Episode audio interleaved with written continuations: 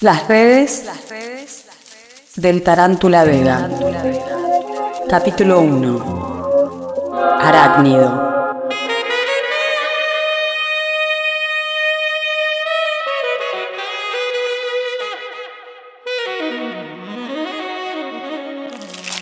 Sentí un escalofrío.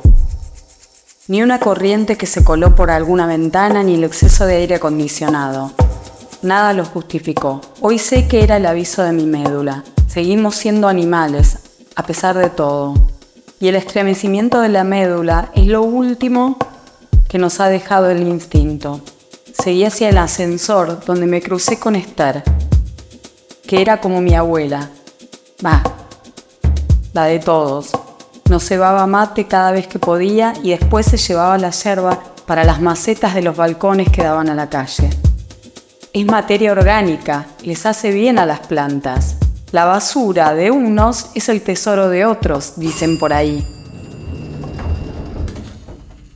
Después subimos ambas al ascensor, pero ya no oí lo que siguió diciendo.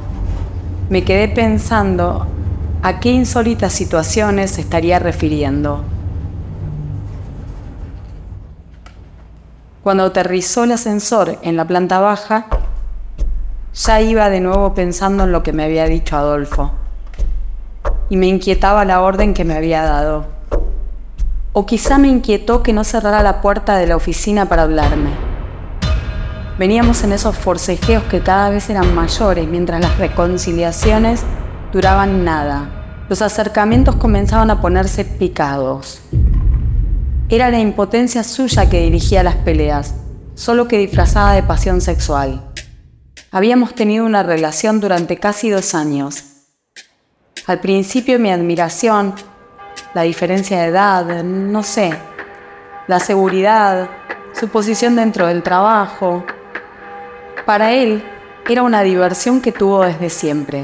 Siempre había alguien, y eso no atentaba para nada contra su matrimonio. Eran cuestiones totalmente independientes. Por eso, un día me levanté y me di cuenta de que las cosas se le habían ido de las manos. Tampoco él estaba acostumbrado a esto. Quiero decir, a engancharse más de la cuenta. El asunto es que la situación fue descubriendo otro costado de su personalidad.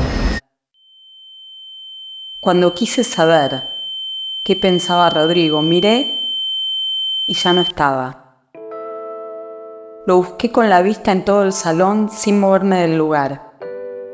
Y a medida que revisaba cada espacio sin éxito, fui sintiendo cómo crecían las palpitaciones y empezaba a sentir un miedo mayor a todos los que había experimentado en el entrenamiento y los tres años de profesión.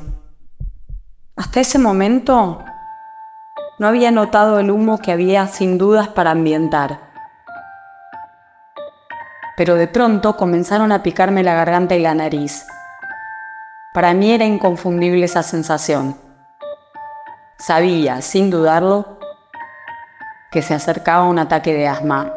Era como una nube negra que se me venía encima.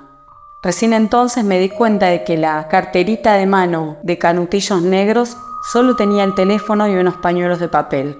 Nunca había puesto el puff si hasta ese momento me costaba respirar, en un instante perdí la capacidad de hacerlo. No recuerdo nada después, no sé cuánto duró mi pérdida de conciencia, mi desmayo o lo que fuera.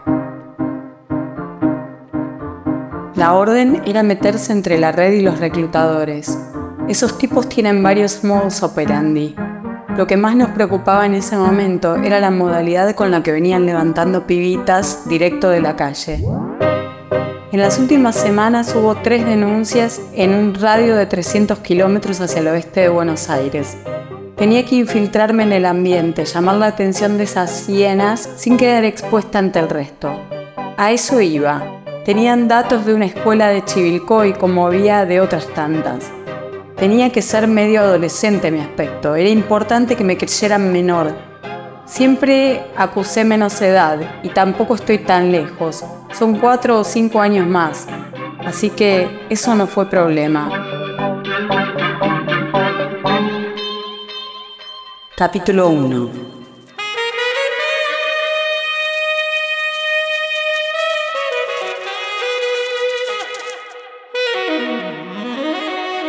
Arácnido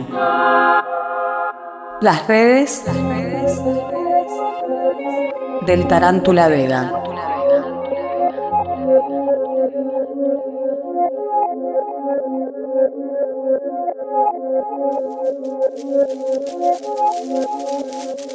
you.